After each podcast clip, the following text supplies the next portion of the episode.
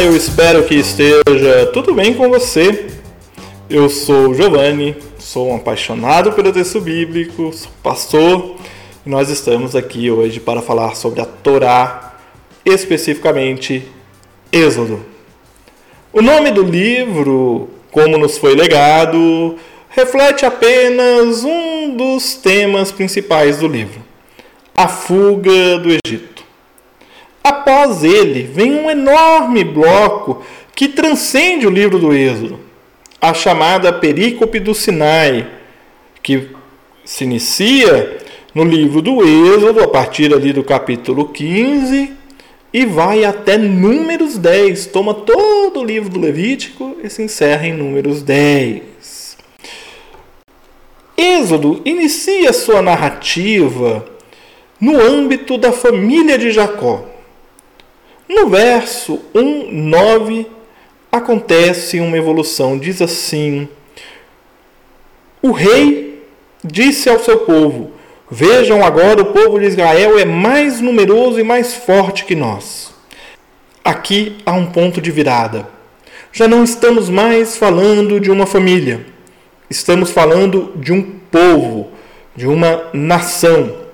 Aqui se inicia a história de um povo conduzido por dois líderes, Moisés e Arão. E a partir daqui, nós podemos então dividir assim o texto do Êxodo. A primeira parte, do primeiro ao décimo quinto capítulo, vai falar da saída do Egito. No capítulo 15 até o capítulo 18, nós temos a travessia do deserto. No capítulo 19 ao 24, a aliança do Sinai. No capítulo 25 ao 31, a construção do tabernáculo, e do capítulo 31 ao 40, a ruptura e nova aliança. A saída do Egito e a aliança do Sinai são os eixos de interpretação de todo o livro do Êxodo. Para além deste esboço, é importante frisar alguns aspectos deste livro primeiro deles é que é em Êxodo e somente aqui que o nome de Deus se dá a conhecer. Javé, Yahvé, YHWH, se a gente transliterar, que significa sou o que sou. Também é no livro do Êxodo que nós temos a instituição da festa da Páscoa.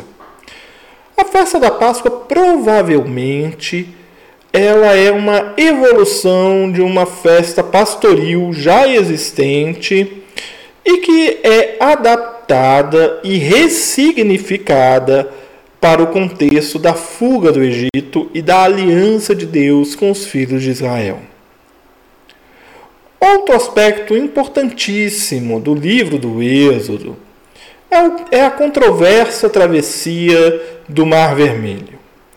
Aqui, o que nós costumeiramente chamamos de Mar Vermelho é, na verdade, um mar de juncos. Você sabe o que é um junco? Junco é um, uma planta, imagina uma grama enorme, né?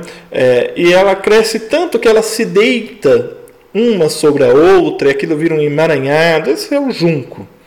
Uma planta grande e comum em regiões úmidas. Né? É, então, quando a gente olha para um mapa daquela região hoje, identifica ali o Mar Vermelho e diz que foi ali a travessia, nós precisamos entender a tradução deste texto e, por conta dessa tradução, a gente acabou utilizando o Mar Vermelho durante muitos anos, mas hoje se entende que se trata do Mar de Juncos. Isso desmerece ou diminui a ação de Deus? Isso diminui o fato de que Deus retirou do coração do maior império da época o seu povo sem pegar em armas? De forma nenhuma. Muito pelo contrário. E justamente porque engrandece o nome de Deus, o nome de Deus é engrandecido por isso, é que também há no Êxodo uma outra característica, um outro aspecto importante para pontuarmos, que é o cântico de vitória. É singular que o Êxodo registre o cântico de vitória vindo dos lábios de uma mulher. e não dos líderes Moisés e Arão. O Cântico de Miriam está entre os mais antigos textos do Primeiro Testamento. Então eu convido você a ler este texto lá é, no capítulo 15, né? quando nós temos o Cântico de Miriam. Outro aspecto importantíssimo do texto do Êxodo, você vai me falar assim: são os dez mandamentos, Giovanni? Eu diria: os dez mandamentos é uma fração deste aspecto que eu vou citar agora. É o nascimento de uma religião. Moisés e Arão institucionalizam a fé em Javé.